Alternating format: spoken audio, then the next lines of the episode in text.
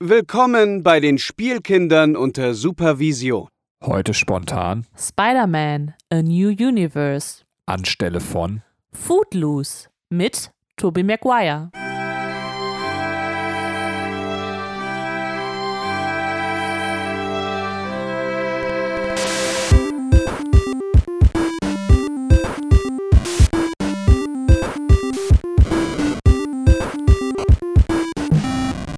Hallo und herzlich willkommen zu einer neuen Folge der Spielkinder unter Supervision. Wir wollen heute Into the Spider-Verse besprechen und ähm, freuen uns schon auf den Film. Wir heißt, ich bin nicht allein im Podcast. Mit mir ist die Katrin da. Hallo Katrin. Hallo Benny.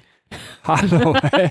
Was geht denn bei dir? Weiß ich nicht, du sprühst so vor Elan, dachte ich, dann sprühe ich auch mal vor Elan. Wahnsinn. Sprühe ich wirklich vor Elan oder habe ich so den, den Elan eines Suizidopfers? Also, ähm, Nee, du redest so schnell und fröhlich daher und ja. ja, ich bin immer noch fröhlich, obwohl der Tobey Maguire leider nicht kommen konnte. Er ist Oh.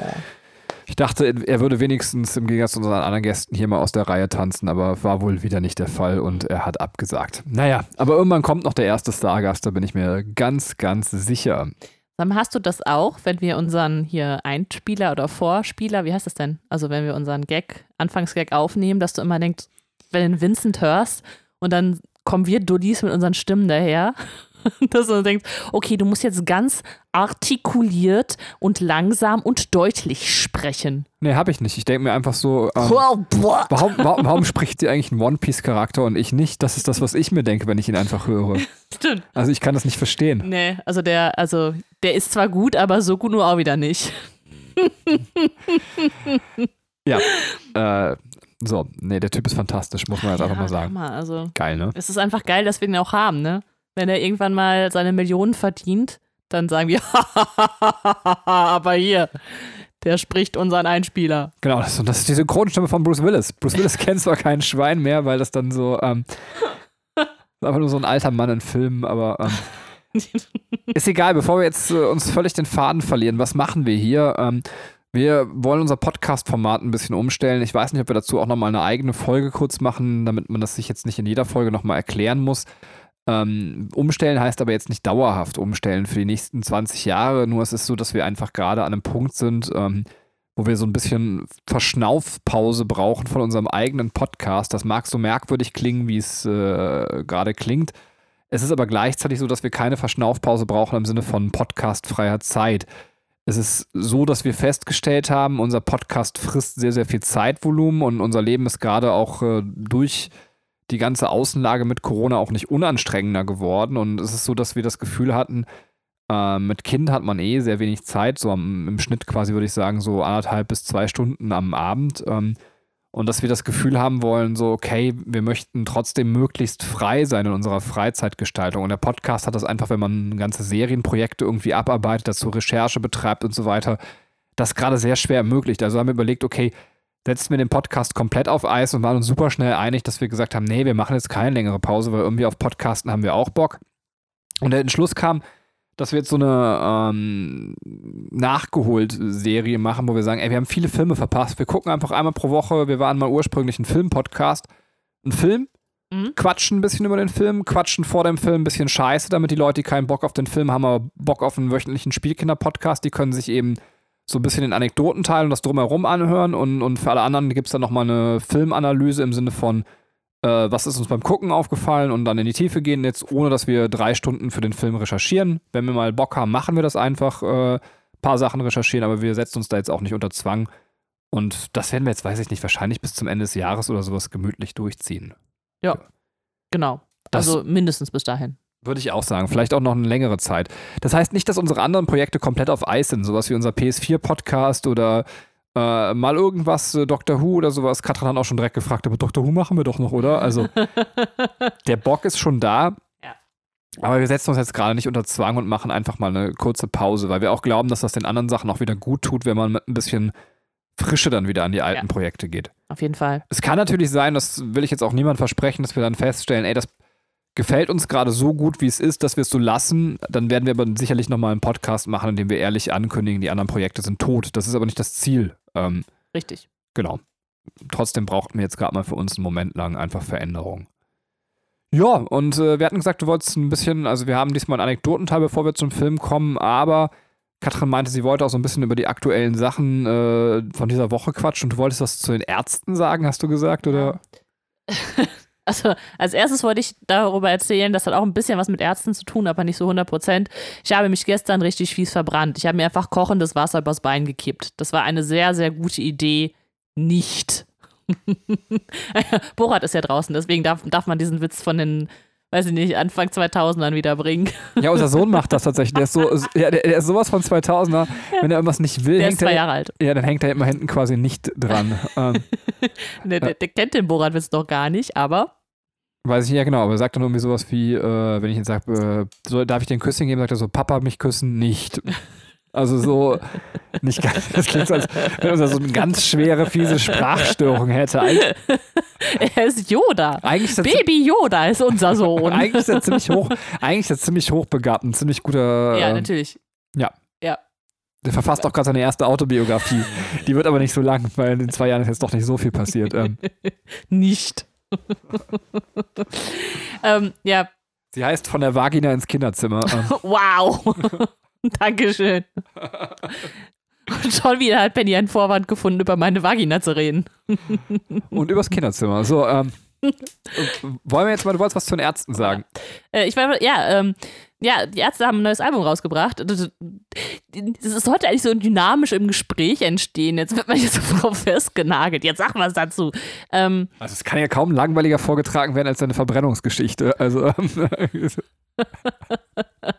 das ist wirklich, man muss eigentlich sagen, wir sind jetzt so drüber weggegangen. Katrin hat so eine ähm, so, so, so eine sechs Meter große Hautverbrennung und ist eigentlich auch komplett entstellt. Äh, das ganze Bein ist verbrannt. Ähm, äh, sieht aus wie so ein Napalm-Opfer, aber ähm, Alter. nein, aber du hast schon so eine handflächengroße Verbrennung. Das ist schon eine ordentliche Ja, Verbrennung tatsächlich. Das war, auch, das war auch total dumm, dass ich das gemacht habe. Aber es ist äh, ne, durch Zufall und dann denkst du dir auch, ja, schön. Aber glücklicherweise musste ich nicht zum Arzt gehen, was mich wiederum zu den Ärzten bringt. ja, bitte erzähl. Sehr schön. das, das hat mehr Dynamik. Verstehst du, was ich meine? Ja. Jetzt fragen sie, wie geht's dir? Dann ich von einer Narbe erzählt und dann wäre ich zu den Ärzten gekommen. Äh, die haben ein neues Album rausgebracht und ich muss sagen, gar nicht mal so gut. Hast du es jetzt auch nochmal angehört? Also mal reingehört? Ein bisschen? Ja, also ich habe ein bisschen reingehört. Ähm, es ist ähm, das Problem, was, was ich dabei sehe, ist, dass wenn man den Weg der Ärzte kennt, also ich habe sie nicht von Anfang an gehört, aber irgendwann bin ich eingestiegen und habe dann natürlich auch Alben nachgeholt, ähm, hat man so das Problem, dass die so ein bisschen den Faden verloren haben und so ein bisschen Helene Fischer-Mucke machen mittlerweile, oder? Ja, das ist super schlimm. Also die Ärzte sind. Ich würde eigentlich gerne mal mit Kai zusammen einen Ärzte-Podcast machen. Ich habe sehr, sehr früh, also was heißt früher, aber Ärzte war halt eine wichtige Band in meinem Leben. Aber ich glaube, einen Ärzte-Podcast gab es auch schon von einigen größeren Podcasts. Aber für mich sind die Ärzte so seit Junge eigentlich schon so richtig tot. Ähm, es gibt so, so, also so, also eigentlich fing es nach der 13, ging es halt schon steil bergab. Ähm, dieses Doppelalbum, wo mir der Name jetzt gerade noch nicht mal mehr Geräusch? einfällt. Geräusch, ja, so hieß das. Das war noch so an der Schmerzensgrenze zu hörbar. Ähm, und ab da war es dann wirklich äh, dieses Pizzakarton-Album. ist- Ich weiß nicht mal mehr, wie es heißt. Es ist so unter aller Sau. Ja. Und dieses Lass die Leute reden ist so das schlimmste Lied, was ich äh, tatsächlich, was die Ärzte gemacht haben. Das ist, äh, das finde ich wirklich, das ist so richtig schlimm. Also das ist so. Ja, da sagt Helmut von gegenüber auch so, ja, genau so ist es, genau so ist es. Hast du eigentlich gerade Helene Fischer-Mucke gesagt? So ist, äh, ich weiß, dass wir halt eine Hörerin haben, die regelmäßig hört. Die, Grüße. Grüße, genau, die riesiger Helene Fischer-Fan ist, die sich jetzt Ja, gerade wahrscheinlich einfach direkt ist ja- parallel das Ärzte-Album geordert Das hat. ist ja, das ist ja nicht, also per se ist es ja auch dann nicht schlecht, ne? Es ist nur das, also für das, wofür die Ärzte eigentlich stehen, ist es halt nicht mehr so, ähm, Ja, ja, klar, du hast halt da so ein Lied, ich meine, das läuft auch, glaube ich, mittlerweile im Radio. Ich habe es zumindest in der Schule, in der Cafeteria gehört, wo es dann so äh, darum geht, dass jemand irgendwie im Stau steht und sich letztendlich irgendwie äh, zum Strand nochmal wünscht. Das ist auch ein ganz schöner Song, den man sehr gut hören kann, so. Aber es ist halt so, äh, die Ärzte waren halt früher eine Punkband und haben irgendwie, äh, weiß ich nicht, Schunder-Song, so immer mitten Ja. in die Fresse rein oder irgendwie sowas. ja, ja. Also, ne, Oder meine explodierte Freundin. Jetzt machen sie Texte darüber, dass man im Stau steht und sich an den Strand wünscht. Ja. So, wow. Ja, also das ist dann, zeigt ja schon die Zielgruppe halt, ne? Und das ist so, ja, also das tut mir ein bisschen weh. Ich meine, was, was cool wiederum war, war halt der Auftritt bei, ähm, bei der Tagesschau. Also ich weiß auch nicht, wie die darauf gekommen sind, das zu machen. Also wahrscheinlich ein bisschen, um auch Künstler zu promoten. Gerade in der Corona-Zeit ist es halt auch krass so, ne? Also ich meine, ähm, es gibt ja so viele, ähm, also die Künstler nehmen ja gerade dadurch Geld auf, dass sie halt auf Tour gehen und ihre, ihren Scheiß da verkaufen. Also nicht, nicht mal allein die Platten, nicht das ist es, äh, wovon die Künstler halt leben, sondern eben durch diese Live-Auftritte, durch Tourneen, durch ne, äh, Merchandise und so. Und wenn das alles zurückgeschraubt wird, dann ist ja auch klar, ne, dass es den, den Leuten gerade schlecht geht, also auch Kleinkünstler und so. Und es ist natürlich schon wichtig, darauf aufmerksam zu machen. Das ist mal eine einmalige, eine sehr, sehr coole Aktion gewesen.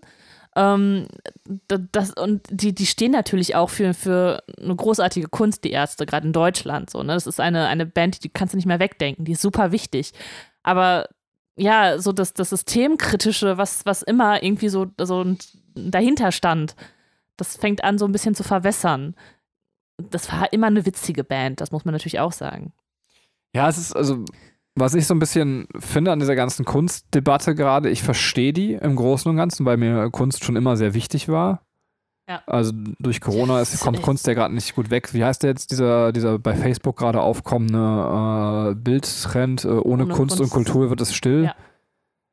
Das ist richtig, also aber ähm, ich glaube tatsächlich in dem Fall ist es sowas, wo ich, also es soll jetzt nicht so böse klingen, aber ähm, man könnte mehr bewegen, wenn man sich solidarisch mit Künstlern in finanzieller Natur zeigt, als wenn man sein Facebook-Bild ändert. Ähm, heißt also tatsächlich, äh, wenn man sagt, ich akzeptiere, dass wir in einer bescheuerten Pandemie leben, ja. es ist zwar scheiße, wenn ich meine Oper äh, nicht im Opernhaus hören kann, mhm. aber ich kann immer noch die Chance, äh, weiß ich nicht, das Projekt, wenn, wenn die online gehen würden und würden zum Beispiel ihre Konzerte oder Tourneen einfach online äh, dafür Termine anbieten und sagen, bitte zahlt dafür so. Und, und man ja. würde sagen, ich würde eh dahin gehen so. Dann, dann bin ich halt nicht da, ich mache einen Verlust, aber ich bin jetzt gerade nicht auf Kurzarbeit. Dann würde man solche Projekte ja zumindest weiter unterstützen. Das funktioniert natürlich nicht da, wo man selber Geld verliert. Ja. Aber zumindest bedingt könnte man auch mit Künstlern solidarischer sein. Ja, auf jeden Fall. Also ich meine, man müsste einfach irgendwelche ähm, ähm, ja, Spendenaufrufe da machen und äh, ne, also einfach Teile quasi äh, seines Geldes abgeben. Aber ist, natürlich ist es gerade die Frage, bei wem ist es gerade nicht knapp? Ne? Wir sind, äh, wir haben hier sichere Jobs, wir haben halt äh, Corona-feste Jobs, deswegen ähm, juckt es uns gerade nicht. Aber natürlich gibt es auch andere, also gerade Leute, die in der Gastronomie arbeiten ne? und äh, gerade Künstler auch selber, äh, die dann das nicht, ähm, ja, ja, so halten können, ne? Und dann ist es halt schwer zu sagen, jetzt gib mal was ab von dem Geld, das du nicht hast. Genau, also das sehe ich auch absolut genau. Das äh, muss man auch so unterschreiben. Aber machen wir das Thema zu, was ich nur noch sagen möchte, weil wir in der ersten Welle irgendwie so gesagt haben, hey, wir bestellen kein Essen. Mittlerweile weiß man ja ziemlich gut, dass man sich nicht über Essen infiziert. Das hat man damals auch schon vermuten können, aber wir waren da eben sehr vorsichtig. Äh, jetzt würde ich auch sagen, auch Gastronome kann man natürlich sehr schön unterstützen, indem man sich, wenn man dann doch mal was zu futtern braucht, sich was zu essen bestellt und guckt, ja, dass man die Posten, geil. wenn man das Geld und das Gehalt weiterhin da ist, dass man sagt, ich verteile es auch an die Leute, wo es sonst angekommen wäre. Also ja.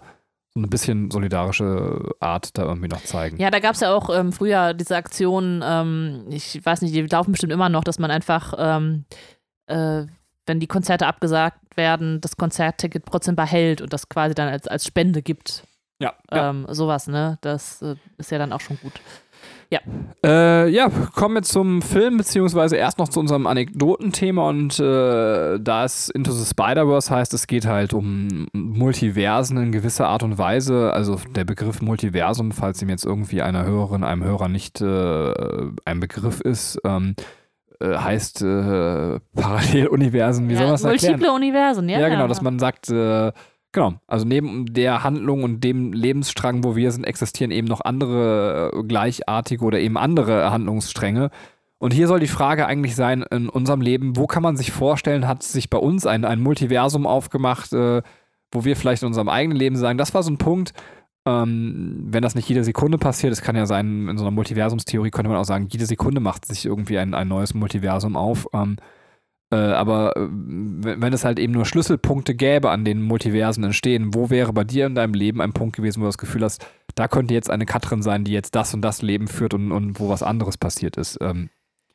Ja, also ähm, ich glaube, also ich habe bei mir nur die, ähm, die großen Umbrüche gefunden, äh, wenn ich jetzt mein Leben so durchgehe. Ähm, ich hatte eine, eine Freundin, eine, eine Schulfreundin, äh, das, das war ganz witzig, äh, das fiel mir auch dazu ein äh, ich wollte abends so aufs äh, so Konzert bei uns ähm, im Dorf, im Dorf nicht, in der Stadt. Ich komme aus der Stadt, nicht aus dem Dorf. Benny ist das Dorfkind hier. Ähm, gehen und hat sie gefragt und sie meinte so, nee, ich habe kein Geld, ich kann heute nicht mitkommen. Und dann rief sie mich ähm, im Laufe des Nachmittags an und meinte, ey, ich habe in meiner Winterjacke noch so einen versteckten 10-Euro-Schein gefunden. Ich komme mal mit. Also ich habe doch Bock, heute mitzugehen. Dann kam sie mit und dann war auf der Bühne, es war, weißt du, so, so, so, eine kleine Bühne halt, ne, war dann halt irgendwie so ein Typ, der fand sie ganz interessant und danach äh, hat er die auch gesehen, dann haben sie was zusammen getrunken und im Endeffekt sind die zusammengekommen und nur durch diese 10 Euro, die sie in ihrer Winterjacke gefunden hat, ähm, ja, hat sie halt ihren ersten Freund kennengelernt. Was finde ich schon ganz witzig ist, äh, weil es an dieser Kleinigkeit schon das auszumachen ist. In meinem Leben selber finde ich es schwierig, so einen Punkt auszumachen, aber ich würde sagen, ähm, die Studien, also ich habe mich für ein Studium entschieden, also ich wollte Ethnologie studieren, beziehungsweise Kultur- und Sozialanthropologie. Ähm, und habe geguckt, wo kann man das studieren. Und Hamburg und Köln standen zur Auswahl. Es gab noch andere Standorte, aber das waren so meine Favoriten. Und ich habe mich an beiden Standorten beworben und bin dann halt nach Köln gekommen. Ähm, als ich, dadurch, dass ich in Köln war, hatte ich dann mehr Kontakt mit äh, einer, ähm, ja, also meine beste Freundin, ihr, ihr äh, Freund oder Partner hat halt in der Nähe von Köln gelebt. Und ähm, deswegen war ich jetzt häufiger bei dem auf Partys und so, ne, und konnte dann, weiß ich, war dann halt mehr in das Leben äh, um Köln herum so ähm, halt drin. Und dieser besagte Freund meiner besten Freundin hatte einen Freund im Studium kennengelernt und den mal zu einer Party eingeladen. Und ja, den habe ich dann kennengelernt. Und ähnlich wie jetzt mit der Geschichte mit meiner Freundin aus Schulzeiten, habe ich mich in den verknallt, bin mit dem zusammengekommen, habe den geheiratet und habe mit ihm ein Kind gezeugt. Das ist sehr süß. Aber ja. ich, ich, glaube, wir haben tatsächlich, darüber hast du schon mal im Podcast geredet. Meine ja. Frage wäre jetzt dann, damit mal irgendwie ein neuer Punkt kommt, was, was glaubst du macht dann die Katrin, die in Hamburg genommen wurde? Ähm, die wäre halt nicht so einfach. Die Mutter auf der Reeperbahn. Wow. Ey, Sexworker, ja. Und das ist nichts Verwerfliches. Ja, absolut. Das wollte ich auch jetzt nicht sagen. Ähm, ähm, wahrscheinlich ist der Begriff äh, Nutte nicht ganz äh, politisch korrekt. Ähm, ja. Äh, Sexworker, ist das der korrekte Begriff? Ja, ich glaube, also da, da machst du nichts mit falsch. Ähm, Menschen, die gerne ohne Kleidung arbeiten. Nein, Benjamin. Das veralbert das Ganze jetzt wieder. Das ist auch nicht gut. ähm, keine Ahnung, da hätte ich dich auf jeden Fall nicht kennengelernt und deswegen, ähm, also das war jetzt die Auflösung, ne? Der Typ, den ich kennengelernt, geheiratet und mit dem ich ein Kind gezeugt habe, war Benjamin und kein anderer. ähm, ja, also dann äh, wäre ich nicht halt einfach so einfach am Wochenende äh, mal eben nach Köln gefahren für eine, äh, für eine Party. Und dadurch ähm, hätte ich vielleicht jemand anders kennengelernt äh, und hätte vielleicht mein Leben auch nicht in der Nähe von Köln quasi mich niedergelassen, sondern in der Nähe von Hamburg. Oder hätte, weiß ich nicht, vielleicht jemanden aus dem Ausland kennengelernt und würde gar nicht mehr in Deutschland leben. Und dann wäre Baby Yoda gar nicht da. Dann wäre Baby Yoda nicht da. Wobei, wer unseren Sohn kennt, der sieht einfach eins zu eins aus wie Katrin in klein. So. Das ist krass, Doch, ja. ja. Wir haben auch letztens so ein altes Foto gefunden. Ich glaube ganz ehrlich, ich habe da keine Rolle bei gespielt. Also So, ja, es, war so, so das Spermium, ja, also einfach um den, um den Prozess anzustoßen, aber ansonsten so von der Genauswahl so zack, zack, zack, zack, zack, zack, zack, nehmen wir. Ja, ich brauchte dann Y-Chromosom. Ja, aber es hätte auch jeder andere Mann getan. Ähm, You're right. ähm, ja, ja, bei mir. Ja, genau, bei dir. Also ich hätte es genauso auch tatsächlich, aber ich dachte mir schon, dass es vielleicht bei dir in diese Richtung gehen könnte. Also natürlich alles, was mit dir zu tun hat, war sehr zufällig und, und da haben sich dann auch Schicksal, mein lieber Schicksal. Aber es ist so, das habe ich vielleicht auch schon mal im Podcast erzählt. Also wir machen das schon zu lange, um sich nicht gegebenenfalls der Gefahr der Wiederholung zu unterstehen. Ja, ich meine, da schon wieder ein paar Folgen runtergenommen wurden ähm, und die Leute, also wer jetzt von Anfang an dabei ist und all diese Folgen hört, ja, Respekt. ja, habe ich mir auch gedacht. Also deswegen erzähle ich es gerne nochmal. Es gibt so eine kleine Situation in meinem Leben, wo es absurd ist, wo ich mich immer wieder mal trotzdem in meinem Leben frage, was wäre passiert, wenn ich dieser Situation nachgegangen wäre. Äh, sie hat auch mit einer Frau zu tun, ähm, aber nicht mit dir. Und zwar äh, war ich damals noch äh, in, in meiner ersten Beziehung, die auch vier Jahre gedauert hat. Und dort habe ich zwischendurch halt eine, eine, junge Dame kennengelernt, äh, die ich ganz attraktiv fand und die mich auch sehr attraktiv fand. Das hat sie mir auch ähm, klar gespiegelt. Also ähm, äh, es ging so weit, dass sie mir zwischendurch ein Foto von sich gezeigt hat, äh, also ich weiß gar nicht, wie alt wir waren. Wir waren noch nicht volljährig, so 16, 17 oder sowas noch. Also, aber auf jeden Fall hat sie so ein Foto mir von sich gezeigt, äh, dass meine Freundin damals dann auch voll ausgerastet, als ich das erzählt habe. Ähm, wo sie oben ohne äh, da stand, aber die Hände quasi über ihren Brüsten hatte. Aber, ähm, quasi das Snapchat des, äh, der 2000er Jahre. Genau, und es gab einen Moment, da war Urlaub. ich bei ihr zu Hause und ich saß, äh, sie saß auf dem Stuhl und ich saß auf so einem Sitzball von ihr. Also so, nachdem sie das Bild gezeigt hat und du mit deiner Freundin darüber gesprochen hast, durftest du sie noch besuchen. Ja, habe ich Oder? noch gemacht. Also es war irgendwie, sie noch ja, ich, ich, ich, es war dieses so, ich hatte während der Beziehung halt einen Crush auf jemand anders. Ich glaube, das war halt auch schon so, unsere Beziehung hat danach vielleicht noch ein Jahr gehalten, aber da hat sich eben das Ende der Beziehung vielleicht in gewisser Weise schon angedeutet so. Ähm, mhm. Äh, und äh, naja, auf jeden Fall saß ich da auf dem Sitzball und das war so ein Moment, wo sich äh, quasi ganz klar rauskristallisiert hatte, so, äh, wir küssen uns jetzt gleich. Und ich weiß, dass ich in dem Moment aufgestanden bin und gegangen bin, weil ich die Sache beenden wollte, weil ich meine Freundin nicht betrügen wollte, mhm. beziehungsweise ich war, weiß, ich wäre auch nicht der Typ gewesen. Ich hätte quasi dann Ende der Beziehung gesucht und hätte quasi was Neues angefangen. Also ich hätte sie nie betrogen an der Stelle. Ja. Und das ist so ein Moment witzig, obwohl er so lange her ist und, und im Vergleich zu dem, dass ich dich halt kennengelernt habe, äh, ist er halt so unwichtig in meinem Leben.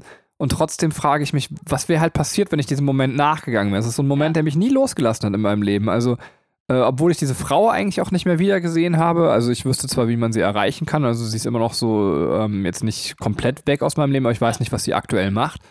Äh, und witzig, dass ich habe sie, äh, Entschuldigung, dann bin ich aber fertig damit, das zu erzählen. Mhm. Äh, ich bin mit, mit, dieser Frau tatsächlich äh, nachdem dann, also ich hatte quasi nach der Beziehung, die dann, von der ich gerade erzählt habe, hatte ich wieder eine sehr lange Beziehung von sechs Jahren. Mhm. Und als die zu Ende war, bevor ich Katrin kennengelernt habe, ähm, bin ich mit dieser Frau nochmal irgendwie zusammen Eis essen gegangen. Das war auch ganz nett. Und dann haben wir uns noch ein zweites Mal bei ihr getroffen. Ähm, und da war ich mir dann am Ende auch gar nicht sicher, ob das irgendwie äh, so das zweite Treffen eigentlich auf was anderes ausgelegt war, was mir aber erst viel später klar geworden ist. Erstens hatte ich da Katrin schon kennengelernt, deswegen war ich da geistig sowieso schon raus. Und B hat sie halt vorher mal zu mir gesagt, ich suche gerade nichts Festes, aber ich habe, ich suche gerade halt nichts Festes. Beim ersten Treffen habe ich so gedeutet, wie ich, ich habe kein Interesse an Männern, aber ich glaube, es war eher ein ähm, so äh, ein entgegenkommendes Angebot so für denjenigen, der gerade einfach frei geworden ist, aber äh, etwas naiv wie ich war. Ähm, Weiß ich nicht, ich will da jetzt auch nicht zu viel reindeuten. Ähm, du bist ein sehr, sehr unschuldiger Mensch. Ja, weiß ich nicht. Vielleicht also war, vielleicht mich mittlerweile wahrscheinlich nicht mehr. vielleicht war es tatsächlich von ihr auch nicht so gemeint, aber ähm, naja, aber trotzdem habe ich mich immer gefragt, was. Ja, weißt du, so, so, so, Frauen in deiner Gegenwart, wenn man nicht mit dir zusammen ist, die labern auch manchmal einfach ein bisschen Blödsinn. Das kenne ich von mir. Ey, jetzt, jetzt, übertreibst du tatsächlich und das ist auch äh, ein, ein unangenehmes Übertreiben. So, ähm, okay. Das ist, äh, ich glaube, dass du die einzige Frau da bist, die mich so wahrnimmt. Ähm, so, ähm, so, sollen wir dann zu Spider-Man kommen, bevor du noch ja. unangenehmer wirst? Ähm, aber es ist schön, dass du mich magst. Ähm, hab, ja. Finde ich auch. Das macht mich persönlich sehr, sehr glücklich. Ähm, äh, ich würde sagen, wir machen das so, wie wir es eigentlich immer gemacht haben. Ein kurzes spoilerfreie Zusammenfassung für den Film, der jetzt, also was heißt Zusammenfassung, kurze Inhaltsangabe, worum geht's. Mhm. Für die Leute, die den Film tatsächlich wie wir erst jetzt nachholen. Ähm, mhm. äh, und dann gehen wir nachher ins Spoiler-Teil und dass wir nochmal eine Bewertung geben, wie wir den Film fanden. Genau, ich habe noch ein paar ähm, Hintergrundinformationen rausgesucht, äh, die kann ich auch nochmal zwischendurch reindrücken, aber muss ich nicht ähm, so separat machen, sondern machen wir so im laufenden Fluss. Ne? Ähm, ja, äh, da, darf ich zusammenfassen? Ja, klar. Geil, danke. ähm, ja, also Spider-Man in New Universe von 2018 ist der Film. Im äh, englischen Original heißt das Spider-Man Into the Spider-Verse, was ich tatsächlich auch für einen besseren Titel halte. Aber äh, wir kennen ja die ähm, deutschen Umtextungen von Titeln vom Englisch nach Englisch, aber dass es auf jeden Fall leichter zu verstehen ist. Naja, ähm, wir verfolgen das Leben des jungen Miles Morales, der ähm, ja, Teenager ist und äh, gerade die Schule gewechselt hat, jetzt auf einem Internat ist äh, und ein bisschen versucht, da Ansprüchen gerecht zu werden und noch nicht so genau weiß, wo er im Leben steht. Ähm, als er von einer Spinne gebissen wird, ähm, die ihn mit besonderen Fähigkeiten ausstattet. Das findet er ein bisschen merkwürdig, weil es gibt schon einen Spider-Man. Und zwar ähm, ist das Peter Parker, also dessen Identität natürlich noch geheim ist. Und äh, er versucht dann herauszufinden, was es mit dieser Spinne auf sich hat und gerät dann in einen Kampf zwischen Spider-Man und ähm, weiteren Gegnern, äh, angeführt vom Kingpin, der es irgendwie schafft, ein, ein, ein Gerät unter Manhattan zu bauen, äh, das ein Portal in andere Paralleluniversen öffnet. Ähm, Spider-Man wird dann im Kampf äh, verletzt und gerät in diesen Strahl rein und dadurch erscheinen äh, weitere Versionen von Spider-Man in dem Manhattan, wo Miles Morales wohnt. Ähm, ja, genau. Und äh, im, also die, die Story an sich geht dann halt darum, die, ähm, diese Spider-Man-Version wieder zurück in ihre Realität zu bringen. Das würde ich sagen, ist eine spoilerfreie Zusammenfassung. Ähm, soll ich noch was zu den Charakteren an sich? Obwohl, wir sprechen wir einfach gleich. Ich glaube, das geht einfach nur, also jetzt weiß man in etwa, worum es geht. Ja, wie fandest du den Film tatsächlich? Ähm ähm, ich fand den mega geil. Also es ist, ähm, ich würde sagen, er kratzt noch, er kratzt an der 10 von 10, ist aber noch so, so noch gerade noch eine 9 von 10 Punkten. Er hat eine unfassbar erschlagende, geniale Optik. Es ist so, dir wird das einfach so ins Gesicht gehämmert. Ähm, es ist sehr, sehr schön angelegt an den Comics. Also die haben sehr viel von diesen Comicformen äh, übernommen. Ähm, und man wird da echt so reingezogen und es ist, äh, es ist total toll, das zu gucken. Also man, man muss irgendwie darauf vorbereitet sein, sich innerlich einstellen. Ähm, das heißt, da hat der Film schon, holt einen unfassbar ab und äh, ja, ist immer eine krass neue Erfahrung gewesen.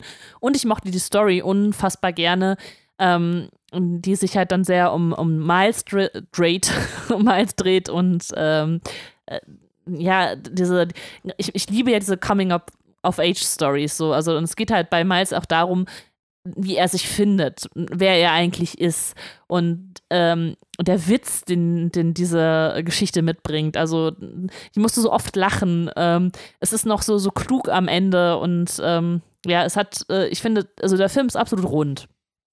Ich mochte ihn sehr gerne. Jo, also ich äh, schließe mich eigentlich an. Für mich ist es auch eine 9 von 10 tatsächlich. Ähm, fand den Film großartig, äh, hat mir sehr, sehr gut gefallen. Ich habe, äh, was die Optik angeht, also stimme ich Katrin 100% zu. Es ist genial. Ähm, aber es ist vielleicht so für die, die es nicht gesehen haben.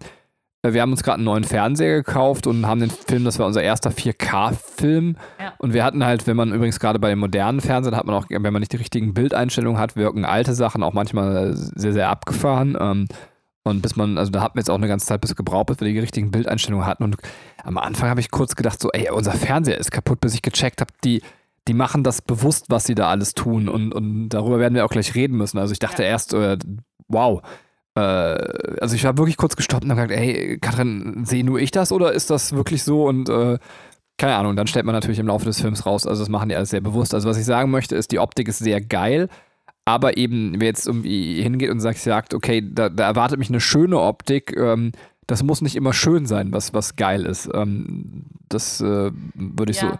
Also manches davon ist bewusst schwierig gewählt. Ähm, ja, es ist halt sehr kunstvoll. Genau. Es ist vielleicht der bessere Ausdruck dafür, das stimmt. Ja, also. Können wir gleich äh, im Spoiler darüber reden, ich möchte halt keinem kaputt machen.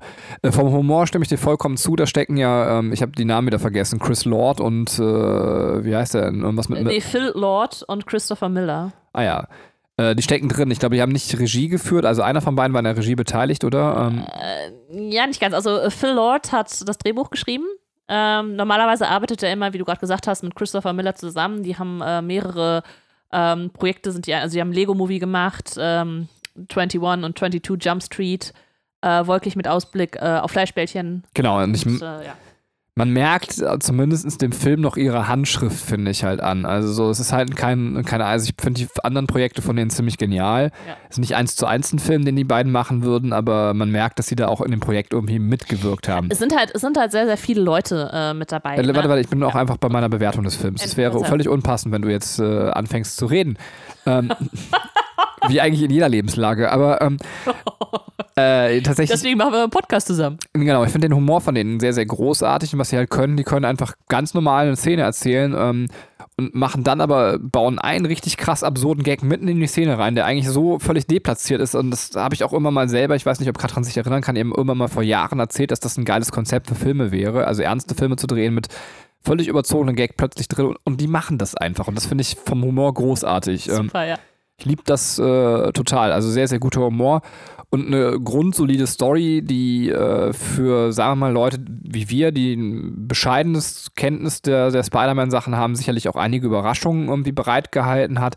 Ich weiß nicht, wie es da ist, aber wenn man den kompletten Handlungsbogen sieht, äh, muss man schon sagen, so die, die, die eigentliche übergeordnete Handlung ist jetzt keine Killerhandlung, sondern es ist halt äh, ist in Ordnung, was erzählt wird. Also so, es ist halt so die typische Superheldengeschichte. Also jetzt, das Spoiler ich so gesehen, dass ich sage, es kommt jetzt keine Katrin Schüttel mit dem Kopf. Ja, jein. Also ich finde, es ist keine typische Superhelden-Story. Also ähm, es hat einen typischen Hollywood-esken Aufbau, das gebe ich zu, aber also ja. Ja, also ich fand den Film trotzdem grundsolide gut, aber es ist halt, ich würde jetzt sagen, die Story ist nicht das, was mich äh, komplett äh, weggepfeffert hat, sondern es ist tatsächlich eher in dem Fall die Gesamtmixtur, beziehungsweise eben auch die kunstvolle Aufmachung, die das äh, Ganze so zu einem genialen Film gemacht hat, der er ist. Ähm. Ja, ja, auf jeden Fall. So, du wolltest ein paar Hintergrundfakten noch raushören. Ähm, ja, also äh, vielleicht noch ein bisschen ergänzend. Also Phil Lord und äh, Christopher Miller waren Produzenten übrigens auch für den Film. Ähm, Drehbuch hat noch mitgeschrieben Rodney Rothman. Ähm, der äh, auch, der hat auch bei, ähm, also der hat den, äh, war auch am Drehbuch mitbeteiligt für 22 Jump Street. Und ähm, ja, ansonsten äh, gab es nämlich, also weil es, es gab so eine Menge an Leuten, die, also zwei Leute allein schon fürs Drehbuch, dann Regie gab es drei Leute und natürlich, also das waren unfassbar viele Menschen an diesem Film beteiligt. Das ist, äh, also ich finde das total faszinierend, dass man bei alten Filmen einfach so, weißt du, so, du hast einen, der hat das Drehbuch geschrieben, einen, der hat, den, hat Regie geführt, manchmal war es sogar die gleiche Person und das ist alles so aus einem Guss. Und jetzt hast du da einfach äh, allein, weiß ich nicht, du hast, glaube ich, sechs Produzenten, dann hast du zwei Drehbuchautoren, du hast drei Regisseure und trotzdem kommt da so ein rundes Gesamtbild raus. Also ich finde das total faszinierend. Ähm, äh, wir haben also äh, zum Beispiel Bob äh, Persichetti, das ist auch ein Regisseur, der, weiß ich, er hat bisher auch, das hat sein, sein Debüt als Regisseur, ne, hat da auch seine Finger drin und äh, ich finde das äh, schon sehr, sehr spannend. Mit äh, Peter Ramsey, auch ein weiterer Regisseur, der ähm, hat bisher auch noch nicht so wirklich als, als, äh, als, als Regisseur gearbeitet, sondern war er eher so der Storyboard-Artist, aber war schon an wahnsinnig vielen Filmen beteiligt. Äh, Independence Day zum Beispiel, Man in Black, äh, Fight Club, Minority Report, äh, Minority, oh Gott, oh Gott, Minor Minority Report. Danke. Das ist ganz schön schwer. Ähm, ja, äh, das, das ich finde also ich fand es sehr interessant, äh, einfach mal das äh, nachzuschauen, zu gucken, wer, wer ist eigentlich, wer hat die Finger da drin so, ne? Und das, ähm, das Krasse ist ja nicht nur allein äh, mit den Regisseuren, sondern einfach auch die Animatoren. Äh, die hatten über 140 Leute da dran, die diesen Film gemacht haben. Und das ist, also für Sony-Verhältnisse bis dato war es halt die größte Anzahl Anima an Animatoren für einen Film. Ähm, dass, dass die einen, äh, einen Art Director da reingebracht haben, der erstmal das ausgearbeitet hat, wie das Ganze aussehen soll. Das war äh, Alberto äh, Mieljo, glaube ich, heißt der. Der hat hier äh, Love, Death and Robots auch gemacht. Und der hat erstmal an dem Konzept gearbeitet, wie die das umsetzen wollen. Also gerade dieses äh, Comichafte da reinbringen. Also äh, super interessant. Äh, allein schon, was dahinter steht. Ähm, Genau, äh, für den ähm, Stimmencast äh, war übrigens auch Tobey Maguire vorgesehen. Der sollte, ähm, der sollte, glaube ich, einen Spider-Man sprechen, also einen Peter Parker sprechen. Aber ähm, die haben halt gesagt, okay, wir wollen das, das Live-Action, die Live-Action-Filme und die animierten Filme voneinander fernhalten und wenn wir jetzt sagen, es geht um Multiversen und Tobey Maguire spricht da eine Rolle, dann kann das halt zu Vermischungen führen und das, deswegen haben sie gesagt, wir, wir trennen das strikt. Allerdings ist es auch nicht so strikt, denn ähm, ich bin, ähm, das muss ich ganz kurz noch einschieben, äh, riesiger Fan von Community.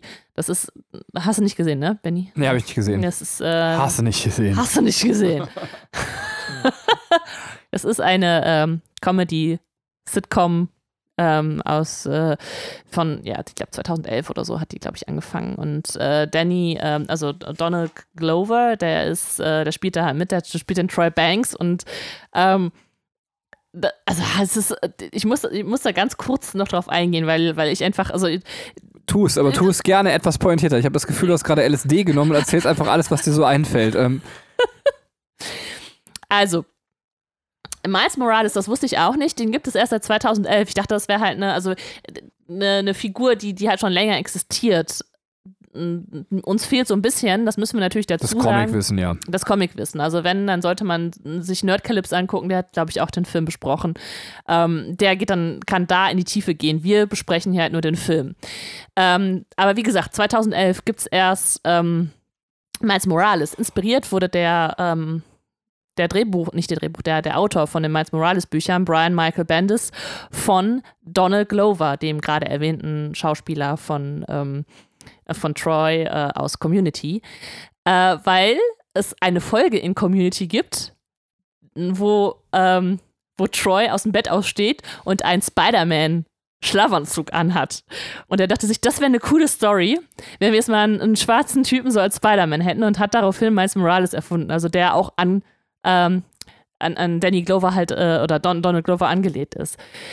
Äh, Finde ich schon mal. Ja, ist eine coole Geschichte. Finde ich schon mal Also, cool, ja. Und äh, das, das Witzige ist, dieser Schlafanzug, den, der ist auch in dem Film zu sehen. Also der wurde da auch halt auch aufgegriffen. Ach, geil. Das haben die gemacht. Und äh, Donald Glover ist auch in äh, Homecoming, hat er eine ganz kleine Mini-Nebenrolle, aber er spielt äh, den Onkel, also Aaron Davis, der, der ja auch eine Rolle in, ähm, in den Film, den wir gerade besprechen haben, äh, hat.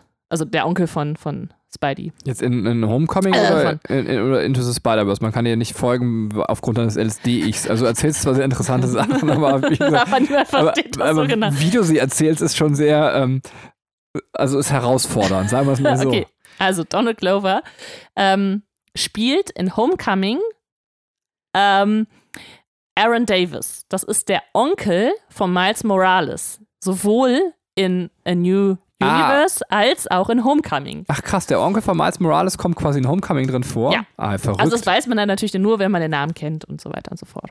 ja, das, das musst du doch, sowas, ja, jetzt hast du es mal, Ja. sehr schön. So, jetzt nimm dir mal einen Schluck Wasser, komm mal runter. ähm, das sind ja schon Informationen, die hättest du eigentlich auch im Spoilerteil unterbringen können, aber so ist es natürlich sehr schön. Ähm, es jetzt, macht jetzt auch keinen den Film kaputt. Also, ähm, sollen wir dann einen Spoiler-Alarm schon aussprechen oder möchtest du noch mehr Sachen in deinem LSD-Rausch erzählen? Nee, ich spreche meinen Spoiler-Alarm aus. Ja, mach mal. Spoiler-Alarm! Ja, äh, verrückt, das ist ja sehr, sehr cool. Ähm, also wirklich äh, verrückte Sache. Äh, was ich finde, ähm, das hätte ich eigentlich auch noch im Spoiler-Teil sagen, im spoilerfreien Teil sagen können, ähm, dass der Film sehr, sehr gut macht, aller Infinity War ähm, mit mehreren Charakteren umzugehen. Ne? Ähm, Ja. ich finde, das macht er halt sehr vorbildlich. Wenn du halt viele Charaktere drin hast, dass du das Gefühl hast oder dass du sehr leicht schaffst, äh, den Sachen nicht mehr gerecht zu werden. Aber dadurch, dass man sich irgendwie dann doch sehr klar auf Miles Morales irgendwie letztendlich fokussiert und die Charaktere irgendwie sehr gut zeitlich getrennt einführt, äh, passt das Ganze tatsächlich. Also das ist, finde ich, sehr, sehr gut gemacht in dem Film. Ähm, Ja, genau. Ähm, was natürlich, also du hast recht, Miles Morales ist halt so der Hauptcharakter. Der alte Peter Parker ähm, und äh, halt äh, Gwen ähm, sind halt näher an ihm dran, während natürlich die, die anderen drei Spider-Man-Charaktere ähm, ja halt eher überzeichnetere, krassere sind, zu denen man jetzt nicht die tiefe Bindung aufbaut, die ähm, eher so einen humorvollen Effekt halt haben. Also ja, zu ja, genau. Spider-Ham äh, und äh, ich, äh, dem Noir Spider-Man. ja, ja, Spider-Man Noir und, und, und dann, dann diese Ja, Anime-Variante, wo ich nicht Tokio-Mädchen mit dem Roboter. das Tokio-Mädchen, ja. Ähm, ja, also das Zukunftsmädchen. ne? Genau.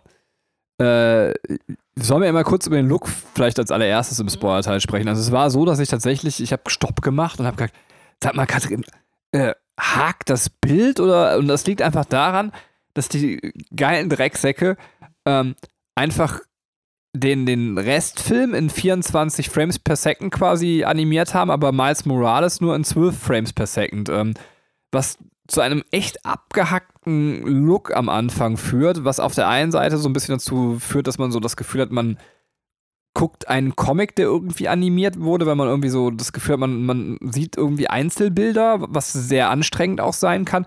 Und das Verrückte ist aber, in der Entwicklung von Miles Morales wird der irgendwann auf die 24 Frames per Second quasi angepasst, die eben auch äh, der andere Spider-Man hat. Ja. Äh, was aber dann auch eben nicht nur dann Stilmittel im Sinne von, ähm, äh, wir haben hier so einen Comic-Look, sondern tatsächlich hilft es ja auch, ähm, die Geschichte zu erzählen und zwar die Entwicklung ja. von Miles Morales. Ja. Also, was super cool als Idee ist. Ne, die, die Verknüpfung quasi von Inhalt und, und Bild bzw. Technik ist halt äh, da sehr gelungen. Ne? Also ich meine, später, ich meine, später wird er dann auch in 24 Frames dargestellt, ne?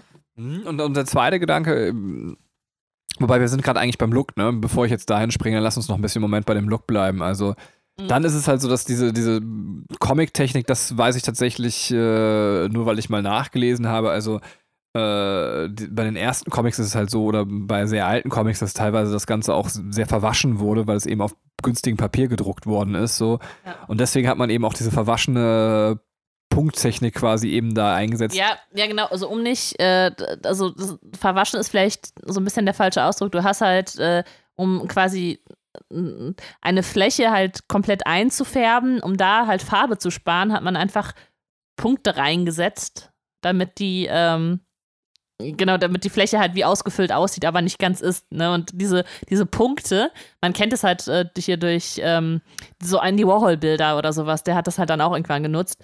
Und äh, genau, und das, das nutzen die halt auch in dem Film.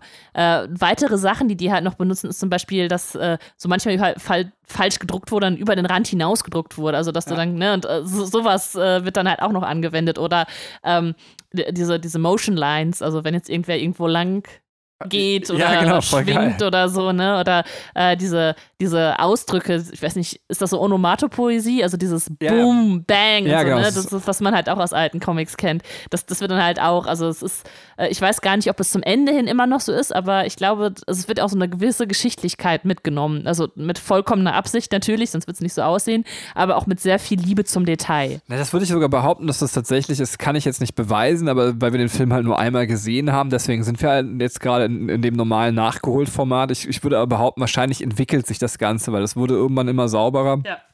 Und ich könnte mir auch vorstellen, dass man da sogar tatsächlich, äh, wenn man das nachzeichnen will, auch wahrscheinlich so eine gewisse Genese und Entwicklung des Comic-Mediums mitgenommen hat in dem Film, was ja. ich auch absolut genial ja. fände und finde und glaube, dass das so ist.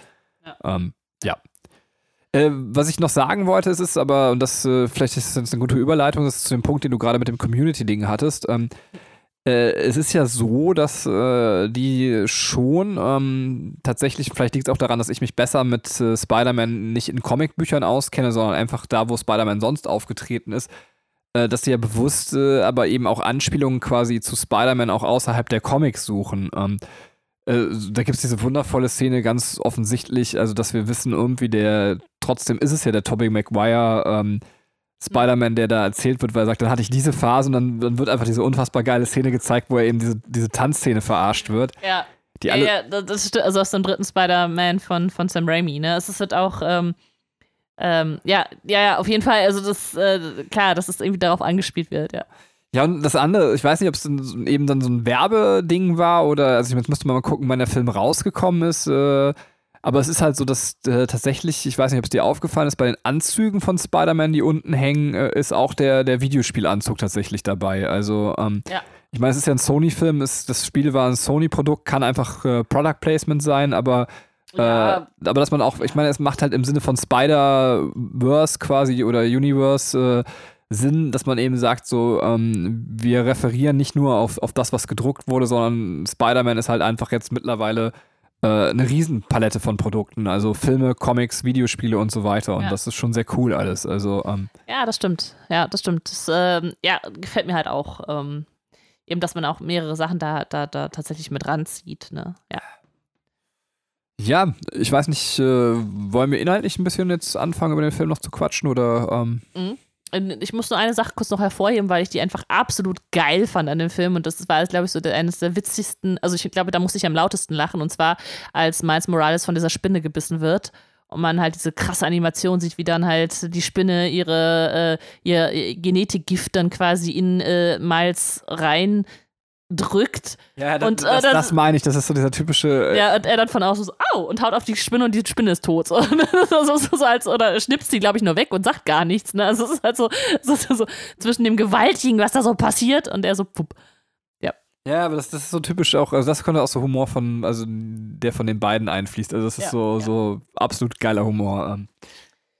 Ähm, ja, äh, ich habe mir so ein paar Themen quasi, also, obwohl, möchtest du anfangen mit, mit inhaltlich? Ähm, Nee, ich, ich finde, du hast eine sehr schöne Bemerkung, die du mir schon gesagt hast. Und ich finde, die könntest, also damit können wir starten, wenn du willst, weil ich finde die eigentlich sehr nett und äh, finde die auch gut. Und ich finde auch gerade, wenn wir nicht aus der Comic-Perspektive drauf gucken, finde ich, können wir vielleicht von der Seite was dazu beitragen, weil es war für mich so ein Aha-Erlebnis, als du es gesagt hast. Ähm, Ja, jetzt schüren wir hier Erwartungen, hier Great Expectations, würde ich mal sagen. Ähm, nee, es ist, ähm, mir ist halt aufgefallen, äh, wir haben ja den Spider-Man, also, also bevor halt der alte Peter Parker kommt, äh, der Peter Parker oder der Spider-Man, der halt in der Welt von Miles Morales lebt, ist ein junger, dynamischer, erfolgreicher Typ, also ein junger weißer Mann sozusagen.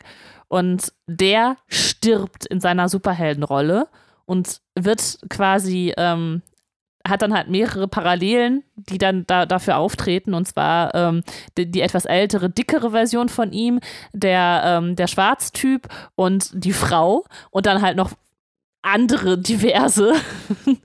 und äh, was für mich so ein bisschen äh, wie, äh, also auch symbolisch irgendwie steht, dass, dass man jetzt nicht mehr ähm, diese Rolle vom weißen jungen Superhelden, also wie er halt in, in quasi, also in fast allen dann verkörpert wurde, äh, Superhelden der Zeit. So, ich meine, klar, Spider-Man war immer so ein bisschen die Ausnahme, weil er halt der quirlige junge Typ war. Ähm, jetzt aber dann hat man einfach noch, also schafft man noch mehr Diversität, ne? Es, ist, es Ja, aber- muss. Aber genau, sag's doch einfach, wie es ist. Also ich meine, du hast es ja schon gesagt, aber letztendlich bietet dir dieses, also die, die verschiedenen Spider-Man, die dir da angeboten werden, und Man ist ja schon nicht mehr richtig, ähm, äh, bieten dir alles an, außer dem jungen, weißen, dynamischen Typen. Ja. Und das ist halt schon krass. Also, Ja, was vielleicht auch einfach dafür stehen soll, äh, was heutzutage ein wichtiger Gedanke ist, so jeder kann halt da Superheld sein, so, ne? Also erstmal äh, ist es egal, äh, wie alt du bist, wie, äh, wie deine Körperform ist, welches Geschlecht du hast, welche Hautfarbe du hast.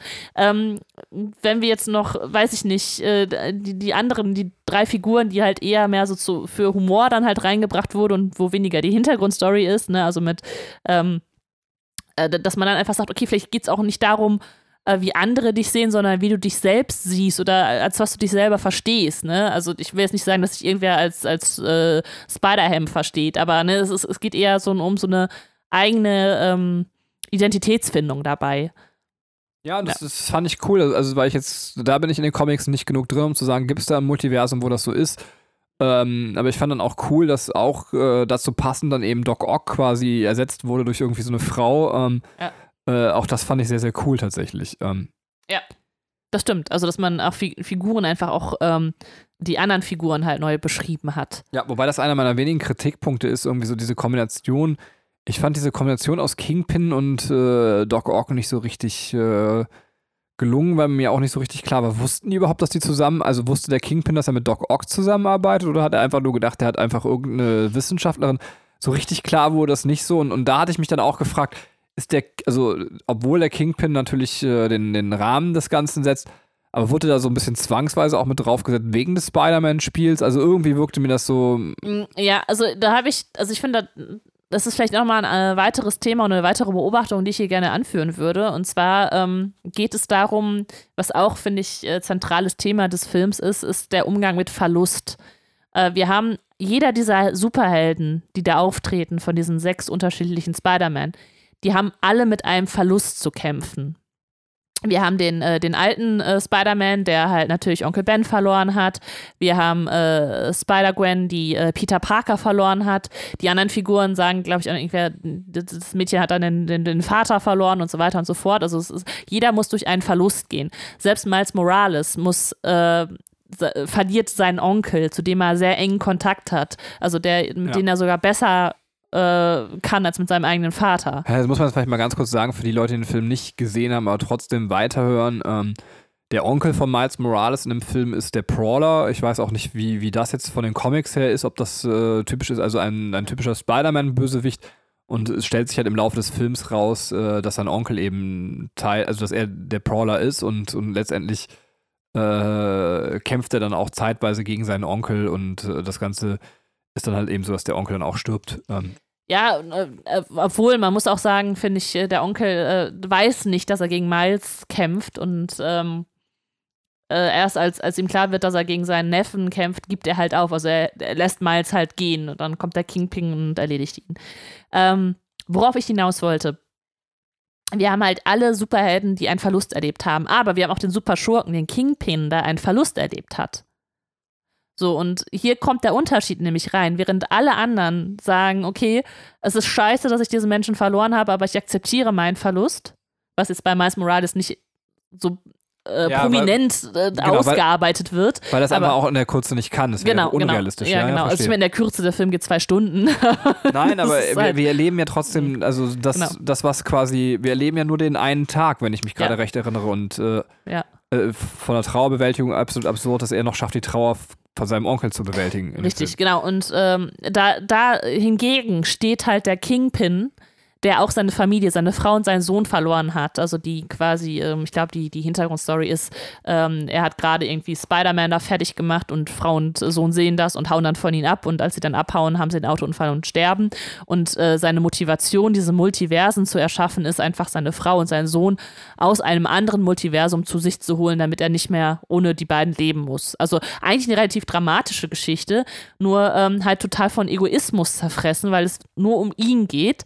Und ähm, man kann halt sagen, er hat kein gutes Trauermanagement. Er ist halt jemand, er lässt das nicht los. Und beim, beim Tod, also der Tod ist halt was Endgültiges. Er muss da lernen, loszulassen. Und das ähm, macht er nicht. Und ähm, das, weißt du, man könnte, also in dieser Comic-Welt ist das möglich, in der Realität ist es natürlich nicht möglich. In der Realität würdest du ähm, psychische Belastungen dadurch erhalten und wirst dein Leben nicht mehr leben können.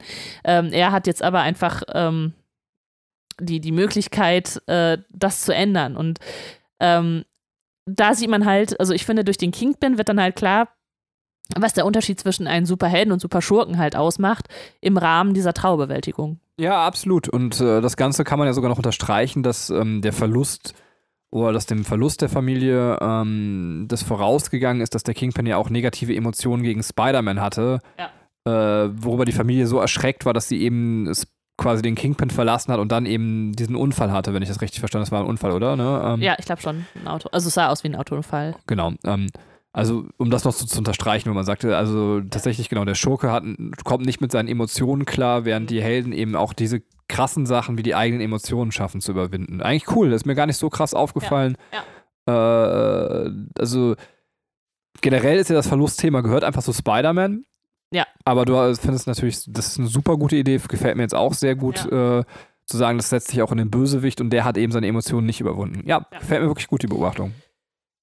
Ja, dann hätte ich eigentlich nur noch, nur noch eine Sache, über die ich noch reden will, und zwar ist es, ähm, also äh, was eigentlich grundlegendes Thema dieses äh, Films ist, was ich auch jetzt schon angesprochen habe, ist die Identitätsfindung und äh, die Erwartungen, die an Miles gestellt werden. Also weil ähm, am Anfang geht es ja darum, er soll einen Aufsatz schreiben über sich und äh, wir haben das Buch große, also Great Expectations, eine große Erwartung.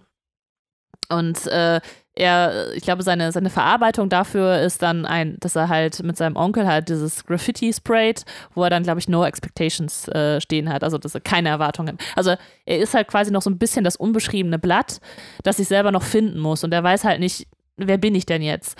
Und ähm, das ist halt seine Reise. Also dieser Film zeigt halt seine Reise von, ich weiß nicht, wo ich bin, ich weiß nicht, wo ich stehe. So in seiner alten Schule, das sieht man am Anfang in der ersten Sequenz, ist er halt jemand, der grüßt alle mit Handschlag und sagt so, hey, ja, cool Leute. Und jetzt ist er da an diesem Internat durch Zufall angenommen worden und kommt einfach nicht an, weil er nicht cool ist so und die Leute kennen ihn nicht. Und ähm, genau, jetzt kommt halt diese Reise, dieser Tag, an dem halt super, super viel passiert und er zu sich selber findet und er halt Miles Morales wird, der auch Spider-Man ist. So, und der dann äh, zwar irgendwann ein ähm, Spider-Man-Outfit da nimmt, aber das halt auch ansprüht. Also das Graffiti-Zeug ist halt auch irgendwie so, so ein Teil seines, seines Selbst, seines Styles. Und er dann, ähm, ja, ein neuer Spider-Man wird. Und äh, klar, diese, diese, diese Findung, du hast gerade gesagt, stimmt, es ist, glaube ich, wirklich nur ein Tag, ne? Aber es ist natürlich auch wirklich ein sehr schöner Prozess, der dann dargestellt wird, wie er dann auch versucht, äh, von Gebäuden zu springen oder an Gebäuden lang zu laufen und seine Finger kleben die ganze Zeit fest und so. Und das ist einfach ein kleiner Kampf, den er da kämpfen muss, einmal mit sich selber, dann gegen den Kingpin, dann immer kurz das Universum retten. und dann ähm, ist das versöhnliche Ende ja, dass er es eben schafft, diesen Aufsatz zu schreiben, dass er weiß, jetzt weiß ich, wer ich bin.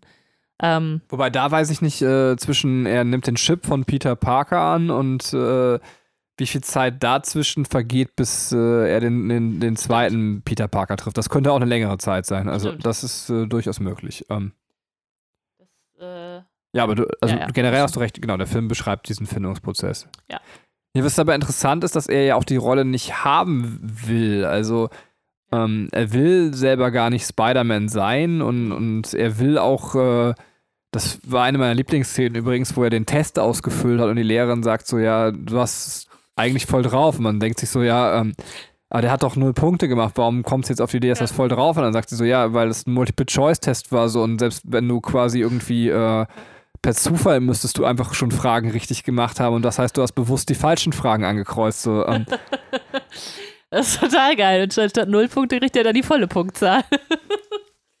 ähm, ja, was ich, ähm, was ich so, so, so cool auch fand, also es war halt so, es wurde überhaupt nicht so zum Thema gemacht. Ähm, Peter Parker, der, der junge Peter Parker oder der junge Spider-Man, ähm, sieht ihn mal anfangen, nimmt ihn wahr und äh, dieser Spinnensinn, der dann auch gezeichnet wird durch so kleine Blitze um den Kopf herum, ähm, realisieren die beide, ah, du bist wie ich, jetzt muss ich dir alles beibringen. So, also, also er, da ist irgendwie nicht dieses, ähm, die haben halt nicht dieses, ich bin aber der Einzige, ich bin hier der Wichtige, so, ne, sondern das, das, das mal der und auch später die anderen, ähm, die anderen Leute, also die anderen Spider-Man-Versionen, die dann halt in die Welt kommen, die wissen auch sofort, ich bin hier im Paralleluniversum und die stellen das halt nicht groß in Frage, so, ne, die, da ist irgendwie sofort so eine krasse Akzeptanz unter allen. Ja, absolut, aber das führt mich zu einem kleinen Kritikpunkt des Films auch noch. Ähm, äh, mir ist, das hast du aber selber auch angesprochen, ich glaube nicht, dass es dir mittlerweile klar geworden ist, mir ist A nicht klar, warum ähm, also Spider-Gwen schon vor äh, der quasi, also bevor überhaupt die, die Multiversen geöffnet werden, in der Schule ist. Doch, also das sagt sie. Also sie ist halt in diese Welt, aber dann auch ein paar Tage nach vorne geschleudert worden. Also das, ja, das ist halt keine große Erklärung. Aber okay, sie ist das habe ich mich gefragt. Ja, ja okay. Also das, das, wurde sie ist durch dieses, genau, diese, durch diesen Sprung gekommen, aber dann ähm, ist sie einfach ein paar Tage nach vorne gerutscht. Ja, ist so ein bisschen, ähm, weiß ich nicht, aber es. Ja, sie ist halt auch dann bei äh, Jock Ock da, oder nee, nicht bei, also bei den, äh, vom, vom Kingpin, ich weiß nicht mehr, wie er, wenn, wenn, dieser, das Unternehmen von Kingpin, ähm, äh, weiß ich, ich weiß auch nicht genau. Äh, da ist sie ja auch irgendwie schon als, als äh, Praktikantin da, also läuft da rum. Stimmt. Obwohl, das kann natürlich auch Tarnung sein, aber es, es, wird halt überhaupt nicht aufgelöst, so, warum sie jetzt da ist. Ja, und die andere Sache ist, ähm, warum springt sein Spinnensinn, aber wenn die sich doch dann erkennen mit dem Spinnensinn, warum springt sein Spinnensinn in der Szene nicht an, wo er in die Haare packt? Also ähm, eigentlich müsste es ja dann auch da schon sein Spinnensinn ihm irgendwie eine Nachricht geben, ne? Das stimmt, allerdings aber, entwickelt er sich gerade in dem Moment. Ja, das, ne? also ich wusste, das, dass man das jetzt, ja, das kann ja, man als, Also das könnte man da noch. Ähm die andere Sache, die ich generell mal ansprechen wollte, ist mir jetzt auch äh, nochmal aufgefallen bei anderen Sachen, die wir geguckt haben. Ähm, hat also gar nicht so krass jetzt was mit äh, Into the Spider-Verse zu tun, aber wie stehst du dazu? Also, es wird immer so ein bisschen so Deo, Deus Ex Machina-Lösungen am Ende von Filmen werden immer so ein bisschen ja auch angeprangert und, und man sagt so, ey, das ist keine schöne Lösung und so weiter. Aber mir ist halt mal aufgefallen, dass das gar nicht nur eine Sache im Filmbusiness ist. Äh, ich weiß nicht, ob man es am Anfang nicht Deus Ex Machina nennt, aber dass äh, zum Antrieb einer Handlung auch ganz viel Deus Ex Machina passiert. Also ähm, ich nehme mal jetzt ein Beispiel raus äh, aus Into the Spider-Verse, das ist mir halt nochmal so krass aufgefallen. Dass, äh, er geht ja quasi zurück, also Miles Morales, um die Spinne zu untersuchen. Ähm, und dabei gerät er zufällig in den Kampf von, von Peter Parker äh, mit dem grünen Goblin und wo dieses Portal geöffnet werden soll. Ja. Also, wo man sagt, Und dann müsst ihr mal, also musst du mal darauf achten, ich habe in den letzten Wochen einfach mehr darauf geachtet, wie oft es eigentlich ist, dass in, in so Filmen so ähm, eine Handlung per krasser Zufall überhaupt aufgemacht wird. Also, ähm, Ja. also dass sich das nicht generisch aus irgendwas ergibt, sondern das ist ja quasi einfach wirklich, ähm, äh, jetzt sind wir wieder beim, beim Multiversum, wie wahrscheinlich war es denn, dass, dass Peter Parker und Miles Morales wirklich in diesem Moment aufeinandertreffen? Und ähm, äh, das ist, Ja. Also ich, ich habe es noch nie so gehört, dass jemand mal sagt, dass das verpönt ist bei Filmen. Das wundert mich eigentlich, aber das ist so eine ganz gängige Sache, dass du einfach so ein paar Zufallssachen am Anfang schreibst und das, also, Ja. wollte einfach nur mal fragen, wie du dazu stehst. Also, ähm, Ja, es, ist, es soll ja quasi die, die, die, die Story ins Rollen kommen, ne? Also wenn nichts passiert, dann ist es sehr langweilig. Aber es, ich glaube, da gibt es tatsächlich auch einen Fachausdruck für, das war äh, vor, für. Das war bei äh, Walter Mitty nämlich so. Ähm, weil äh, da gibt es ja auch dieses, quasi dieses offensichtlich fehlende Puzzleteil, wodurch dann die, äh, die äh, Story ins Rollen kommt. Das- Ähm, das kann sein. aber ich, äh, also dadurch, dass einfach Zufälle auf der Welt halt existieren, ähm, Es ist schon es okay. ist halt leichter, das am, am Anfang zu setzen und zu sagen, durch diesen Zufall geht eine Geschichte los. Aber wenn du sagst, ja, aber durch diesen Zufall endet die Geschichte, ist das halt so, ja, das ist jetzt die Lösung. Das ist jetzt deine Lösung. Ja, ist nicht so Also, kreativ. ja, ich kann es auch irgendwie akzeptieren, aber irgendwie äh, Ja. schöner ist, wenn man es vermeiden kann, tatsächlich. Ne? Also, Ja, also wenn auch schon der Anfang allein generisch ist, so, ne? Also wie bei, ähm, Ja. wie bei äh, Zurück in die Zukunft, wo halt nichts aus äh, Zufall eigentlich entsteht, sondern alles irgendwie logisch ist. ja, ja, also ich hätte jetzt quasi noch, weil wir jetzt äh, diese Woche The Boys geguckt haben. Ah, ja. Und da ist oh, es halt richtig nice. Ja, aber da, da ist es ja auch so, dass das tatsächlich, also ich will jetzt gar nicht so abschweifen, aber dass dann ein Charakter völlig zufällig einen anderen Charakter auf einer Bank trifft, ähm, äh, Ja. wo man sagt so, okay, das, das wird einfach nur benutzt, um die Handlung jetzt erzählen zu können, wie man es haben will, aber äh, und da ist mir halt nochmal so klar geworden, dass man das sehr oft macht und als Zuschauer auch so krass hinnimmt. Es ärgert mich nicht, Ja, aber mir ist halt aufgefallen, dass ich es viel, genau, williger hinnehme, als äh, wenn es am Ende so passiert. Ähm, das stimmt. Ja, ich meine, es ist, man, man macht es sich halt leicht, wenn man die Auflösung so setzt, ne? Und Sachen, die das den Stein ins Rollen bringen, sind halt dann leichter und vielleicht dann auch leichter akzeptiert. ja, Hast ja, du recht, ja. Ja, vielleicht, ja, keine Ahnung. So. Ähm, Ja? Ich wäre fertig. du, du wirst für dich schwer auch für dich. Ähm, ich muss nur sagen, ähm, das, äh, was ich auch sehr, also erstmal der Cameo von Stan Lee, dass der einfach drin war, das fand ich halt sehr cool. Ähm, weil es einfach äh, zu diesem MCU-Film dazugehört, aber äh, finde ich sehr schön umgesetzt war. Wobei, also Ja. ich glaube, äh, das weiß ich jetzt gar nicht, weil du sagst MCU-Film, also es ist ja kein MCU-Film, ne? Nein, aber natürlich, ja, du hast recht. Aber Also es, war noch ein, also es ist ein reiner Sony Spider-Man-Film, oder? Also, Ja, stimmt, der gehört nicht. Also der ist halt davon natürlich komplett gelöst, aber es ist trotzdem irgendwie, dass man daran so gewöhnt ist, genau wie die Post- Post-Credit-Scene, ähm, dass sie es einfach auch mit reingebracht haben. Und ey, ich habe mich so weggeschrien, weil es einfach diese, äh, diese Meme-Kultur, die gerade herrscht, ähm, einfach, also es, es passt einfach perfekt dazu und es ist einfach so lustig. Ja. die, die Post-Credit-Szene, meinst du Ja. jetzt? Ah, ja, die war super, ja, die war wirklich witzig. Ähm, Ja, ja. Genau, das war, das waren noch die Sachen, die ich sagen wollte. Ja. ja, dann. Ja, dann sind wir fertig. Also war ein super Film. Ich würde mich mal interessieren, ähm, wie ihr denn da draußen fandet. Ob ihr äh, sagt auch 9 von 10. Schreibt uns mal spielkinderpodcast at gmail.com. Ja, und ich hoffe, ihr könnt damit leben, dass wir jetzt so ein bisschen äh, uns durch die Filme schauen werden, die uns interessieren. Ähm, Und selbst wenn nicht, müsst ihr halt. ja, wir können damit leben. So, wir wünschen euch einen schönen Abend, einen schönen Tag, wo immer ihr auch seid. Auch ey, alte Verabschiedung mal wieder. Macht's gut. Tschö. Bis dann, tschüss.